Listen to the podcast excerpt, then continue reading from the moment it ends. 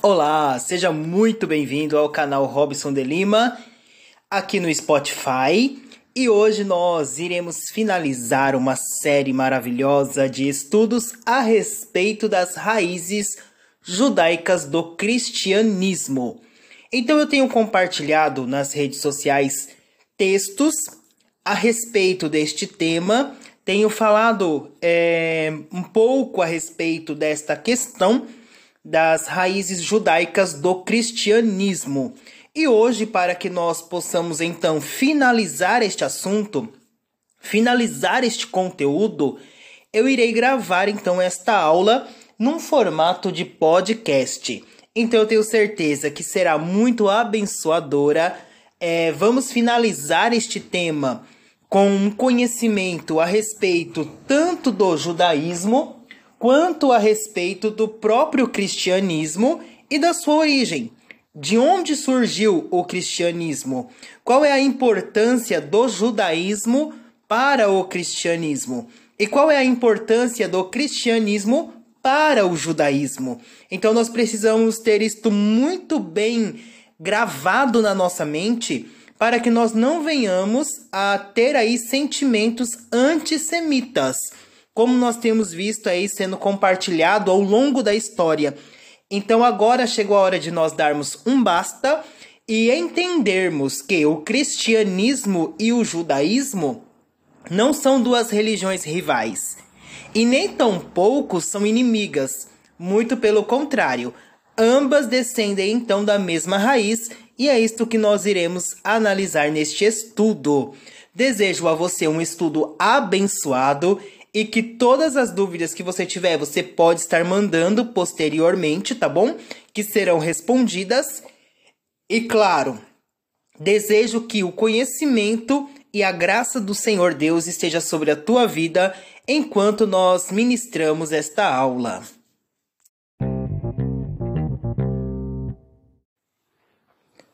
Quando nós falamos sobre as raízes judaicas do cristianismo, este tem sido um assunto que é muito comentado, que é muito debatido, que é muito discuti discutido, né? Dentro aí da questão acadêmica, dentro também da questão teológica e, claro, também dentro das sinagogas, dentro das igrejas, principalmente as sinagogas que são aí de origem judaico-messiânica.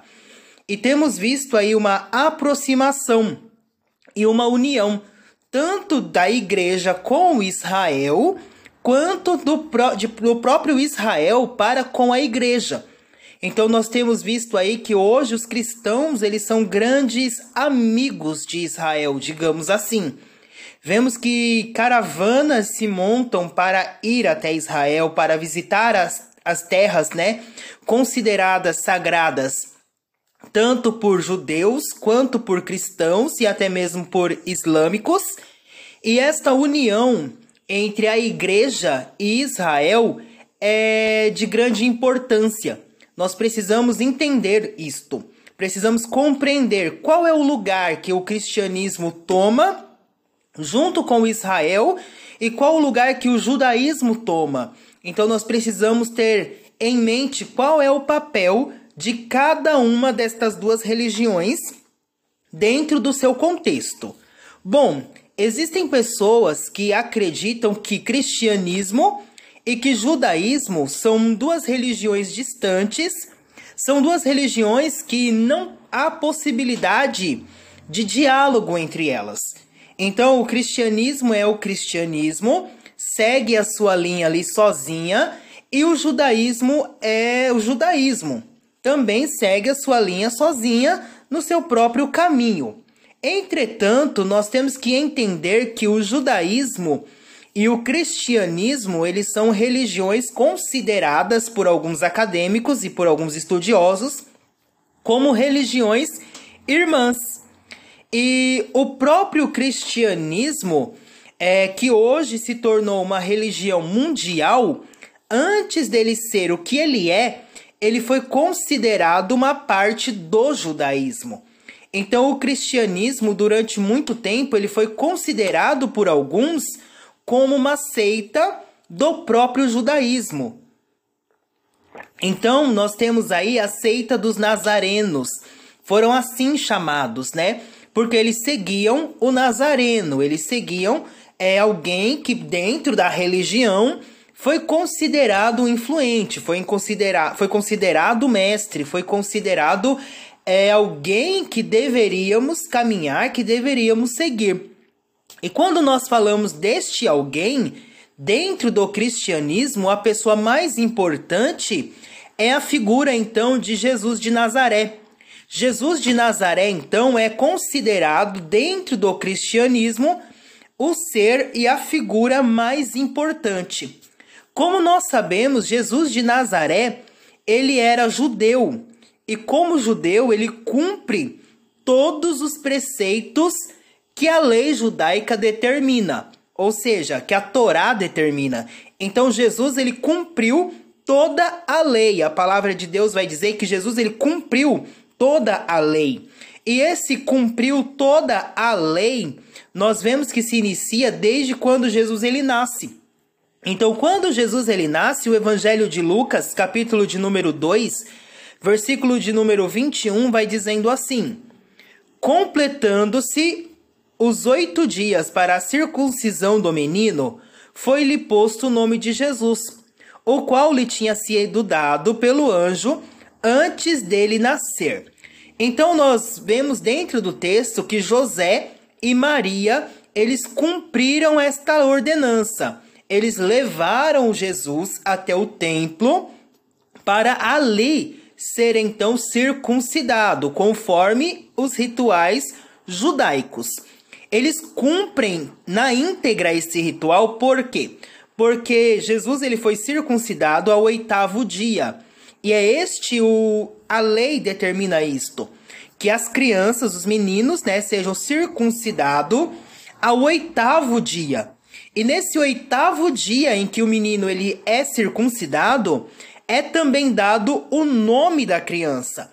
Então o nome da criança não é dado é, quando a criança nasce e se leva num cartório e registra. Não o nome do menino é dado quando há a circuncisão, quando é feito no oitavo dia a circuncisão. Então Jesus ele começa ali a sua trajetória, a sua vida dentro de um lar judaico, cumprindo uma ordenança judaica. Então nós vemos que ali Jesus ele é circuncidado e no oitavo dia então é posto o nome de Jesus conforme o anjo havia então dito a Maria e a José, que o nome do menino deveria então ser Jesus. Esta é uma prática que a religião judaica eles fazem até os dias de hoje. Então, até os dias de hoje, os meninos judeus, eles são circuncidados. Eles passam pela circuncisão dentro da lei judaica, dentro da religião judaica. Jesus ele também participou de um outro ritual que também é um ritual ligado aos essênios. Os essênios, nós vamos falar um pouquinho, é um dos ramos do judaísmo. E dentro do grupo dos essênios, nós vamos encontrar uma prática que é o banho da purificação. Então, dentro desse banho da purificação, eles tomam banho é, para purificar-se e é comparado ali ao batismo de João Batista. Então João Batista ele aparece naqueles dias batizando pessoas no Jordão. É uma prática comum que os essênios já faziam. Então ali eles se lavam, né? E agora João ele chega apresentando esse banho com uma nova roupagem. Então esse banho que João Batista ele apresenta tem ali então o sentido de purificação de pecados. Então, João Batista ele traz o banho purificador dos essênios é, com um novo sentido. Olha, a partir de agora, então, o sentido é purificação dos pecados. Quando você se batiza, então, você está passando é, por esse momento de purificação de pecados. E dentro do judaísmo, nós falamos aqui dos essênios, e dentro do judaísmo ele se dividia ali em vários grupos.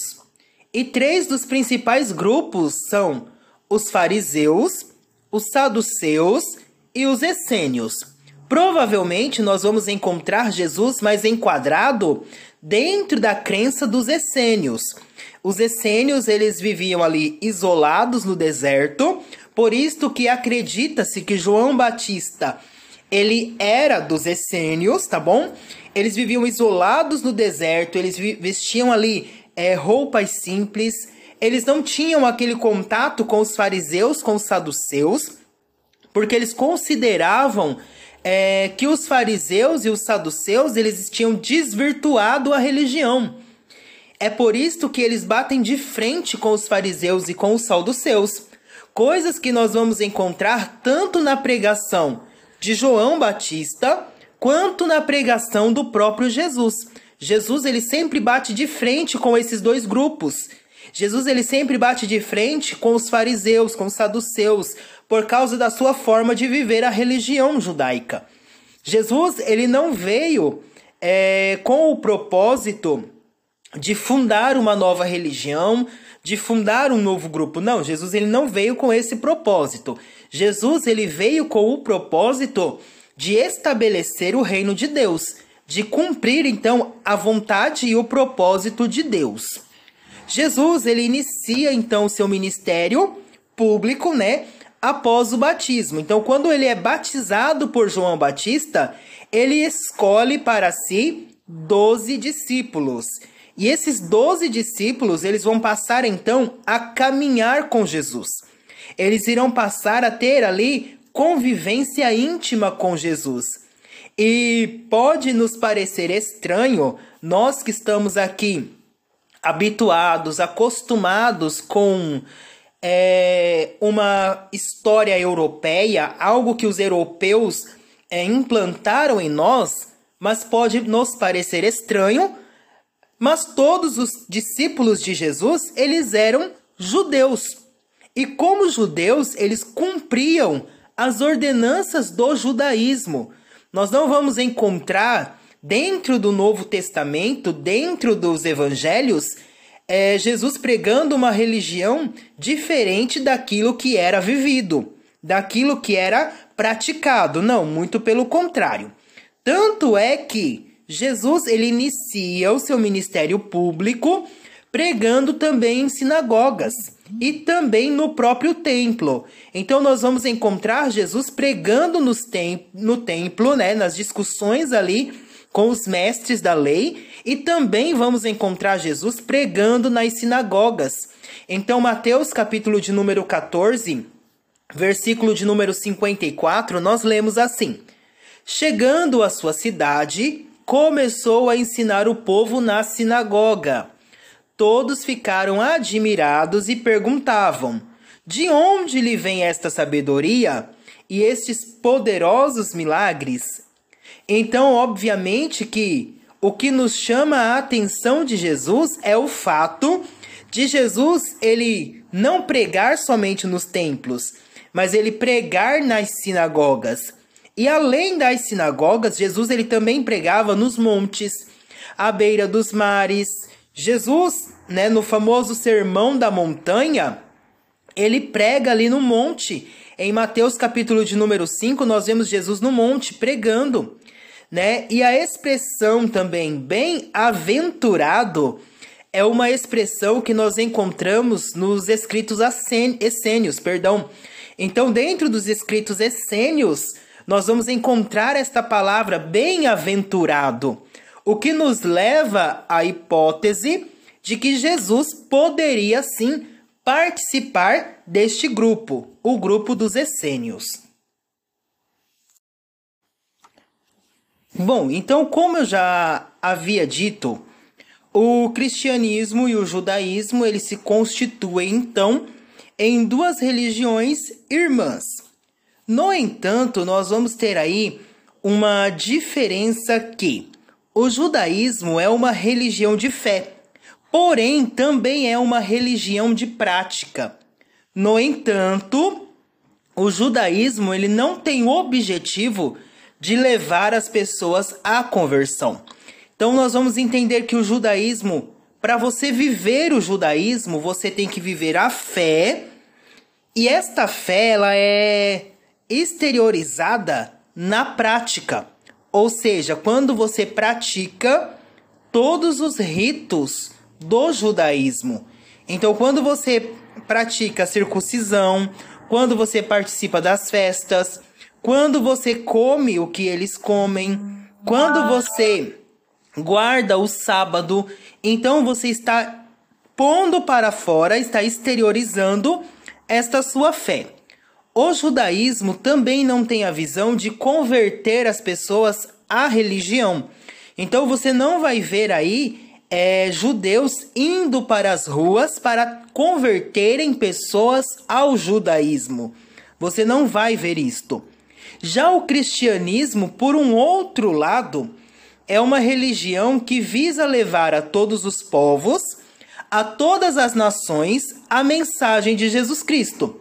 Então, Jesus Cristo, ele vai dizer em Mateus, capítulo de número 28, versículo 19: Ide, portanto, e fazei discípulos de todas as nações, batizando-os em nome do Pai e do Filho e do Espírito Santo.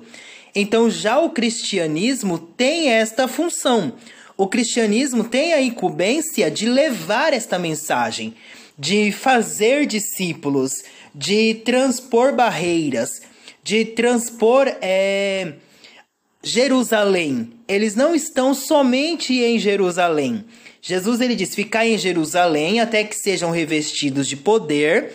Depois que revestidos de poder, eles saem de Jerusalém, Samaria e todo confim, os confins da terra. Então eles têm por esse por este motivo a incumbência de levar esta mensagem a todos os povos. Quando nós falamos aí de cristianismo e de judaísmo, ambas apresentam aí a sua origem em Abraão e na promessa que Deus fez a Abraão. Em Abraão, Deus prometeu que seriam benditas todas as famílias da terra. Então, quando Deus ele chama Abraão, ele diz: Olha, Abraão, em ti serão benditas todas as famílias da terra. Então, nesta mensagem, através da descendência de Abraão, todas as nações da terra seriam abençoadas pelo Deus de Abraão, o que realmente aconteceu. Através do judaísmo, todos foram abençoados com a formação do povo de Israel e principalmente com o nascimento de Jesus Cristo. Então Jesus Cristo, ele é o Messias. Ele é aquele a qual Deus já havia prometido desde o Gênesis. E agora com o cristianismo, esta bênção, ela é levada a todos os povos. Enquanto que a bênção ela foi prometida a Abraão e nasceu através do judaísmo, o cristianismo ele agora propaga essa bênção a todas as nações, levando então esta mensagem deste Deus único a todos os povos, a todas as nações.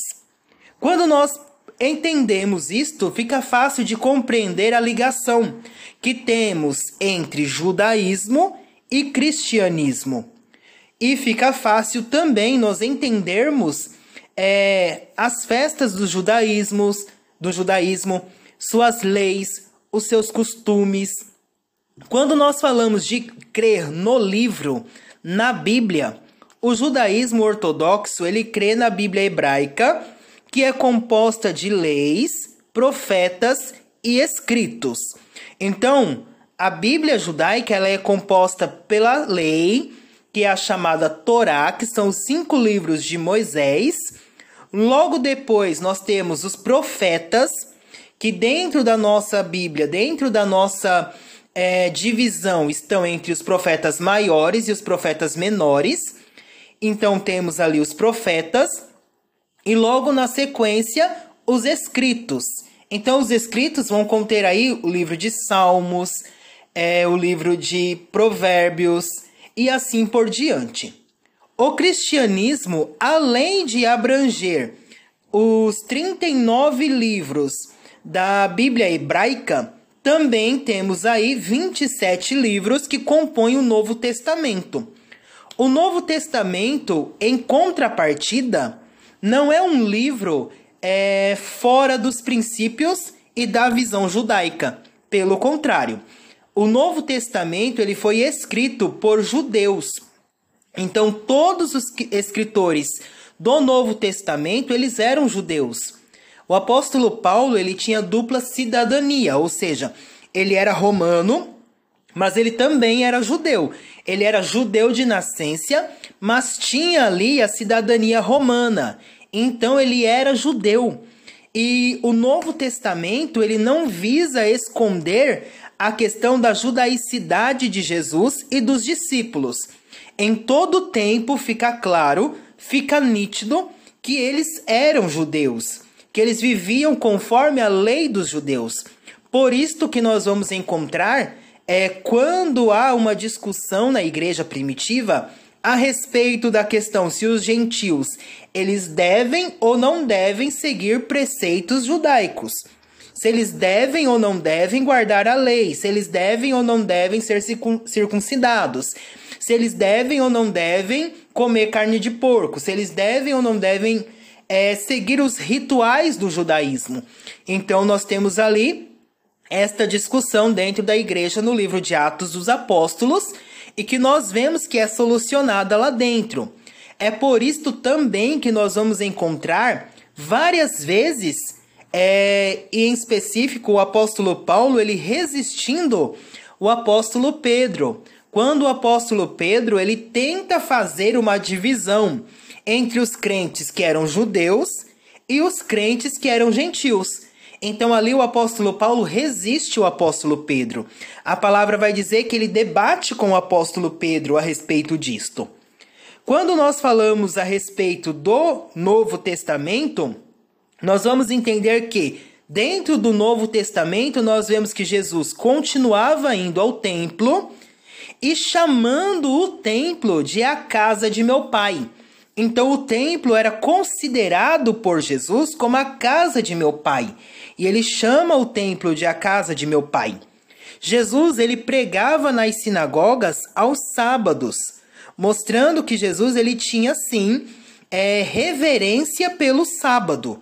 Quando Jesus ele fala do sábado, ele não está falando do sábado porque ele quer abolir o sábado, mas sim por causa da questão religiosa daquele povo que o guardar o sábado se tornou mais importante do que a vida das pessoas. Então Jesus ele está lidando com esta questão e não com a questão de que não era mais para se guardar o sábado ou deixar de se guardar o sábado. Nós vamos entender que também em meados aí do século I e do século II, o cristianismo e o judaísmo eles caminhavam juntos como o cristianismo sendo aí uma ramificação, aliás, como o cristianismo sendo aí uma ramificação do próprio judaísmo, uma seita dentro do próprio judaísmo. Porém, em 70 da Era Comum, o que acontece? Acontece aí a destruição do segundo templo de Jerusalém. Com a destruição do segundo templo de Jerusalém, nós vamos ter aí uma completa separação entre judaísmo rabínico e cristianismo. A partir de então, essas duas vertentes se separam e o cristianismo passa a seguir como uma religião independente, enquanto que o judaísmo continua guardando todos os seus preceitos, as suas leis, aquilo que era determinado dentro da religião judaica. O cristianismo ele cresce e ele se, desen se desenvolve principalmente entre os gentios. Então, por questão até mesmo do próprio apóstolo Paulo ter sido um grande apóstolo, ter pregado aí aos gentios, ter alcançado muitos gentios, o cristianismo ele cresce e ele se desenvolve principalmente entre os gentios. E quem são os gentios? Os gentios são aqueles que não são da linhagem judaica, que não são judeus de sangue, mas que abraçaram a fé cristã. E agora eles são agora é incluídos na videira, incluídos na família através de Jesus Cristo. Então esses são os gentios. E o cristianismo, ele vai encontrar aí a sua maior glória, o seu momento de auge após a conversão do imperador Constantino. Quando o imperador Constantino, então, ele tem uma visão e ele segue ali todo o preceito que aquela visão concedeu, e a partir daí ele atribui a vitória ao Deus dos cristãos. Ou seja, Jesus Cristo deu a vitória a ele. E ele se torna então um cristão. E a partir daí, o cristianismo passa a crescer em Roma e a ter ali um poderio, digamos assim, dentro de Roma. Porém, o que nós precisamos entender é que a conversão de Constantino à religião cristã trouxe sim para a religião cristã uma grande notariedade, trouxe respeito, trouxe crescimento, porém trouxe também para a igreja grandes problemas. Então a igreja, ela teve ali um período de perseguição, agora estava vivendo um período de glória, porém este período de glória traria e trouxe grandes problemas para a igreja cristã. Problemas que nós vemos que desenrolam-se até os dias de hoje. Que olhando para o passado, nós vemos lá atrás quantos erros foram cometidos, mas também quantos acertos não foram cometidos também. E como que a questão do antissemitismo depois acabou tomando conta do cristianismo, afastando o cristianismo da sua raiz, afastando o cristianismo da sua fé judaica, da judaicidade do cristianismo nós temos que entender que o cristianismo ele nasceu dentro do judaísmo. Jesus ele nunca propagou uma outra religião. Jesus ele nunca pregou uma outra religião. Mas nós temos que entender que judaísmo e cristianismo são ramos da mesma árvore. São ramos dali da mesma da mesma vertente e que são sim povo do mesmo Deus. Ou seja, todos nós, sejamos cristãos, sejamos judeus, fazemos parte da família do Senhor. E assim nós finalizamos este estudo. Na descrição deste estudo, vou colocar ali é, o contato para que você possa então encaminhar a sua pergunta e as suas dúvidas. Que Deus te abençoe grandemente até a nossa próxima aula, se Deus quiser.